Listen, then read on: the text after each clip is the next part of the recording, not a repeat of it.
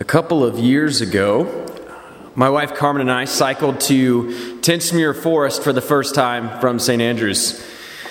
And this bike ride was a big deal for us. We'd been here for about a year and a half at that point.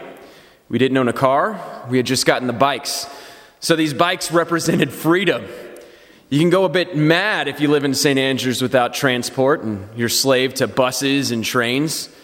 So we were really excited on a good spring day to take our bikes all the way out to Tentsmuir.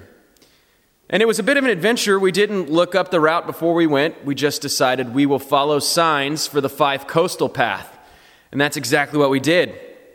And about an hour, 15 minutes into our ride, we wound up in some bog somewhere. And I was furious. I hadn't ever been in this sort of situation since I was probably in my early teens. Not been off road on a bike for a long time, decade and a half probably. And the path you had to keep your bike on was no wider than this. You had to keep your tires here. And I was constantly focusing on my tire and on the path right in front of my tire, and I was all over the place. Couldn't keep up with the minor adjustments, couldn't make the sharpish little turns that would come at you out of nowhere, and I would have to stop to keep from falling down the three foot embankment. Finally, I stopped. I was making my frustrations known vocally, and Carmen used her customer service trick of speaking to an adult throwing a temper tantrum like a child who's throwing a temper tantrum. Unfortunately for her, I know this trick, and it just made me more angry. So I threw my foot over my seat again with too much force, lost my balance, and went tumbling down the three foot embankment while my wife choked on the chortles she was hiding. And this happened for the next 10 minutes, stopping and starting, so angry that I just couldn't stay on the path and I was fumbling all over myself. Sort of at the height of my frustration, I realized there was one simple trick just put your eyes up look further down the path. If you can see what's coming, you can make the adjustments easier. And as I did this, as I looked further down the path, I found it became even more instinctual. That as I was able to make these adjustments, I could take in the sights around me. And the bog, or whatever you want to call it, was actually quite beautiful, and I was able to enjoy it. And then I was able to look to the forest as it was approaching and contemplate the joy and, and everything we were going to find, having never been there before. What Paul reminds us in our text today is this is kind of the approach we need to have to life in general. We allow distractions in our lives, our circumstances, things that are going on, to distract us from the gifts we've been given. And these problems are so cliche, they're so common, that we almost forget about them as soon as they pass. If you're old enough, think back to your late teens, early 20s in your quest for the one and how the perfect romantic relationship dominated your times, dominated your thought, dominated your affections. So consumed by this desire that everything else fell by the wayside. I saw it in my postgraduate studies here at St. Mary's. I've seen it so much more as I begin working with teenagers once again in the schools, having to bite my lips so I don't laugh when the world is not coming to an end because they've lost the latest streak on whatever social media platform they're using. And is consumed by these little things that we can be, we should then come to marvel Paul's words here as he tells us or commands us a second and a third time Rejoice in the Lord always. I will say it again rejoice. Think about how those words must have struck Paul's original audience, the church at Philippi. Let's not forget that Paul is writing this letter from prison. And even his first trip to Philippi was dominated by hardship. You'd be familiar with the story in Acts when he shows up to Philippi for the first time. And there's conversions of influential people in the town. But as he and his friends are making their way and they're sharing the good news, a demon possessed medium starts following them around declaring obnoxiously and loudly and demonically that these men are here to proclaim the way of God's salvation to you. And then Paul, turning, commands the unclean spirit to come out of this woman.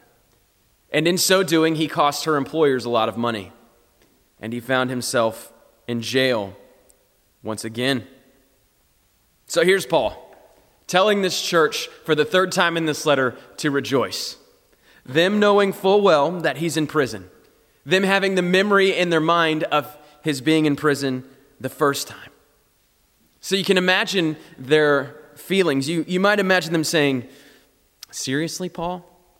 Rejoice? Rejoice, and you'll say it again, rejoice? And here's the rub. Here's why we have to talk about rejoicing as praise, as a spiritual differ, as a spiritual discipline. Because a lot of time doesn't come naturally. Just like it takes effort to get up in the morning and to read our Bibles, to get up in the morning to pray, to set aside days for fasting. It requires a lot of effort sometimes to get up and to rejoice. And if I'm being honest, this might be the most difficult spiritual discipline for me.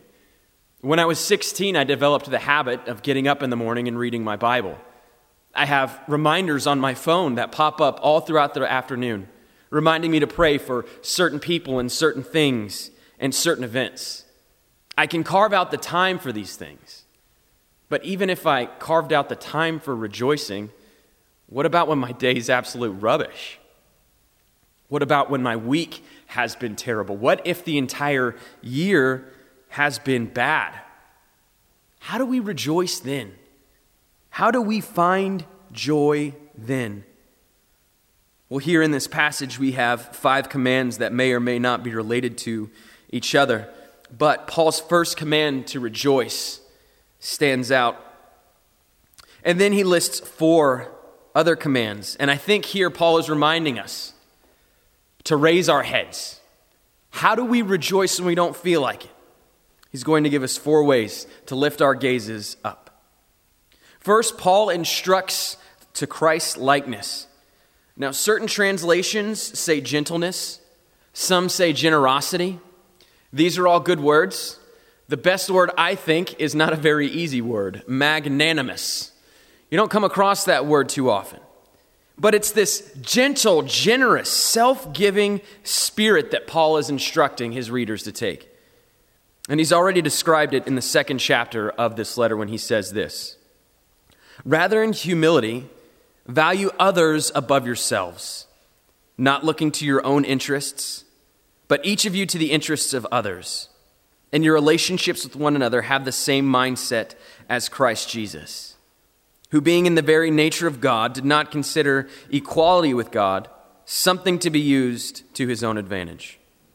Rather, he made himself nothing by taking on the very nature of a servant, being made in human likeness, and being found in appearance as a man, he humbled himself by becoming obedient to death, even death on the cross.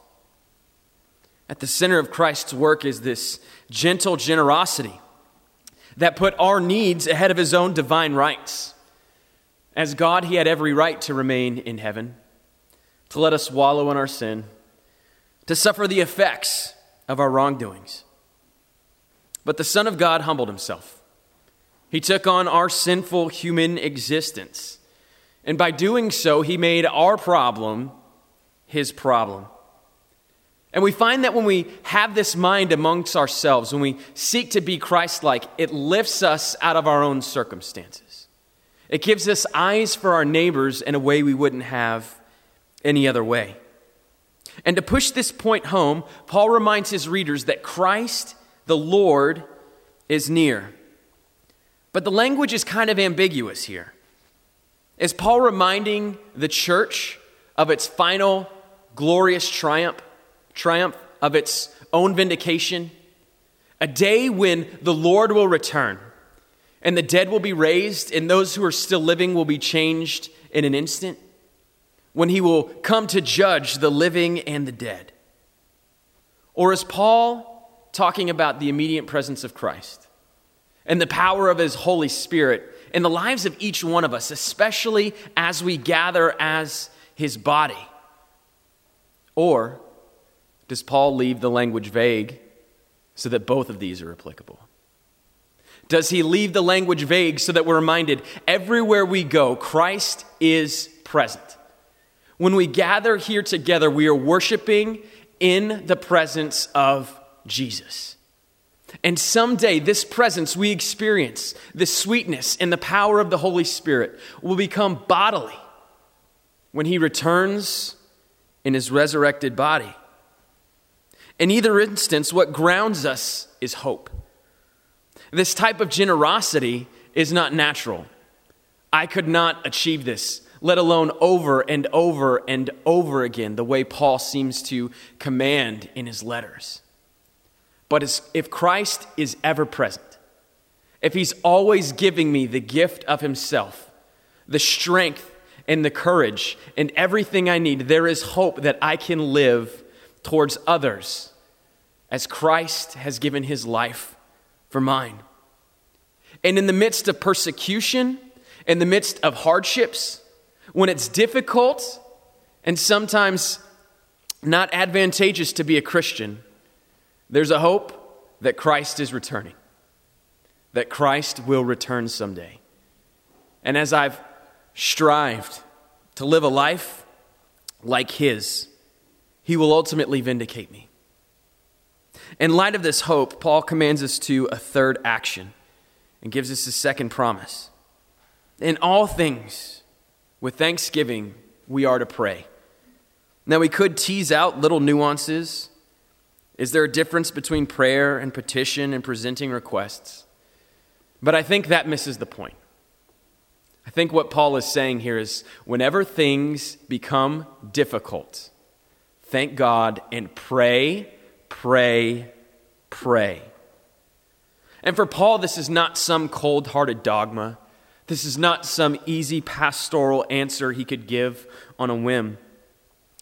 When one reads Paul's letter and considers his situation, and then when we look at all the things Paul has suffered over the course of his ministry, we realize that this command is born out of self experience.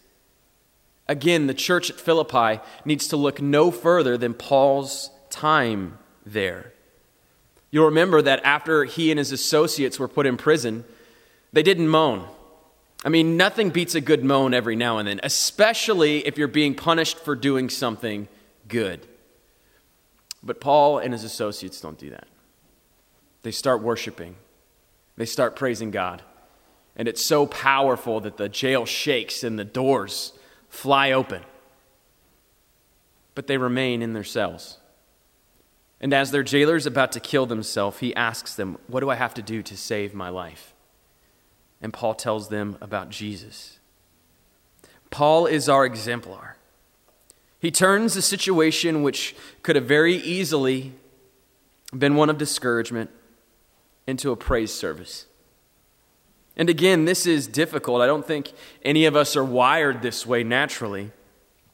But this is the power of the gospel. Mourning can be turned into joy. Seeming defeat can be turned into victory. And, these mo- and in these moments, something incredible happens. The peace of God is given to us. One thing that drew me most to the church fathers in my postgraduate studies a group of theologians who wrote in the first four and five centuries of the church, was just how different they thought than us. And one of the big differences is the way they described salvation. We tend to put salvation in terms of forgiveness, and the forgiveness is there. But when they talk about salvation, they talk about being brought into the very life and existence of God Himself. To be a Christian is to participate in God's eternal life. And that, I think, is part of what we're getting here. This peace that transcends all understanding is the peace God Himself enjoys in eternity. A peace that cannot be perturbed. Of course, then it surpasses all understanding. We grasp at language when we try to describe God sometimes when we talk about how he's one and yet three, when we talk about his being, when we talk about his attributes. So when we're told that here and now we get something that he enjoys in eternity, this is something that we can't quite grasp. So, so far, Paul has told, and told us to widen our gaze twice. We widen our gaze by imitating Christ. And then we cast ourselves to God in prayer. But next, he tells us to widen our gaze to life in general.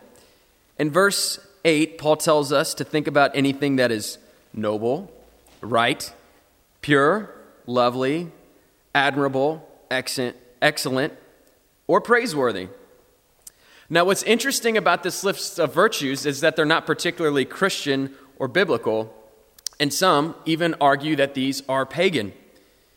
In other words, I think what Paul is saying is celebrate goodness wherever you see it. Now, we were reminded this week that Scotland doesn't offer typically the opportunity to do this when the weather is good. We have to look elsewhere to contemplate goodness. But when the weather is good, we should celebrate that. When your sports team is doing well, think about it. When you come across a piece of music that moves you and resonates you with you somehow, think about it. If you're reading a novel and the characters or the themes cause you to contemplate things, think on it. When you read stories about charities that work with victims or the impoverished or the oppressed, when you see them gain ground in legislation, think about these things. We are allowed as Christians to cast our gaze to the general. One of my biggest pet peeves is when Christian companies are created to produce safe Christian alternatives to things. So many times working with churches, I'll have people hand me Christian CDs. Now, some of which are okay, but some of which are just bad. The lyrics are bad. The poetry is bad. The musicianship is subpar. But because it's Christian, I'm meant to like it. And then I'm giving a guilt trip when I don't. We've seen the same thing with Christian novels, there are even Christian video games. And yet we forget when we do these sorts of things that all truth is God's truth, all beauty is God's beauty. And we shouldn't be surprised when we see it pop up in unexpected places. I've always wondered at Acts 15 when Paul gets up at the Areopagus and starts to share his faith that he is so familiar with Greek philosophers that he can quote them from memory. He found truth somewhere else, and he thought about it. However, this is not where we orient our lives or where our ethics arise. Paul tells us to think about these things, but we are to live, or as Paul says, put into practice whatever we have learned from the Christian faith. When I was 25, I was obese, probably morbidly obese. And the truth of the matter is, I wasn't lazy. I exercised or worked out more than anybody I know. I was stronger than all of my friends. I just didn't understand food. I didn't understand how different foods affected the body in different ways. I simply thought you exercise and then you eat anything and everything. And so I ate anything and I ate everything. But when I began to lose weight and reach my goals, I was looking for ways to keep this thing sustainable. And then I started to study food. I realized how different foods affect the body, what carbohydrates do, what different types of fats and different types of proteins do. I was shocked to find out that green vegetables are actually better for me than cookies. And as I tried to live and develop this new lifestyle, I found a balance. I found wholesome foods that I enjoyed, that I liked a lot, that became a staple in what I ate every single day.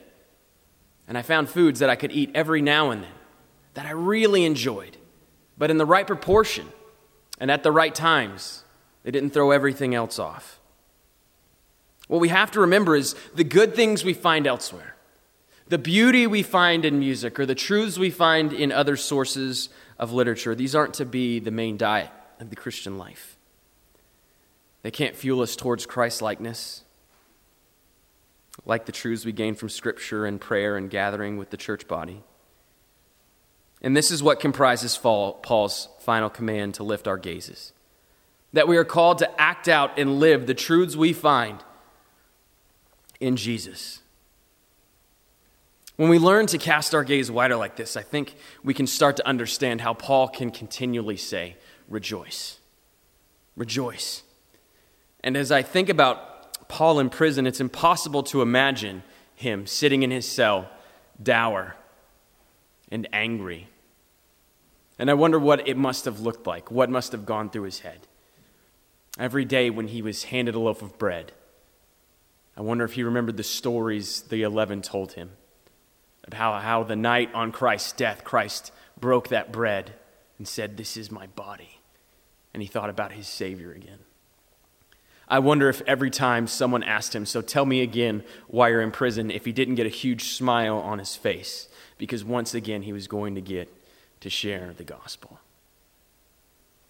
So I think, I think we can finally understand how to rejoice. And then maybe it opens up the last, the next few words for us. You can follow along if you want in verses 10. I rejoiced greatly in the Lord that at last you renewed your concern for me. Indeed, you were concerned, but you had no opportunity to show it. I'm not saying this because I am in need. Again, seriously, Paul, you're in prison. For I have learned to be content, whatever the circumstances. I know what it is to be in need, and I know what it is to have plenty. I have learned the secret of being content in any and every situation whether well fed or hungry, whether living in plenty or in want. I can do all this through him who gives me strength. Let's pray. Lord, we thank you for the gift of yourself. We thank you that as we come to you in prayer, you offer us peace. A peace that surpasses all of our understanding because it's a peace that you enjoy. And Lord, when we don't feel like rejoicing, you've given us ways to lift our eyes up above our immediate circumstances. You've given us ways to contemplate your Son by imitating him. You've given us prayer. You've given us common graces to find your truth, to find your beauty all around us. And you've given us one another.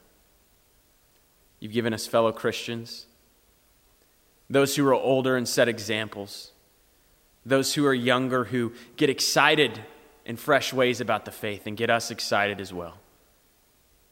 So, for any of us in this room who are bogged down by the distractions of life, who are finding it hard to rejoice right now, pray they would find a way to lift their gaze, to bring their eyes up beyond what's holding them down and to once again find your peace.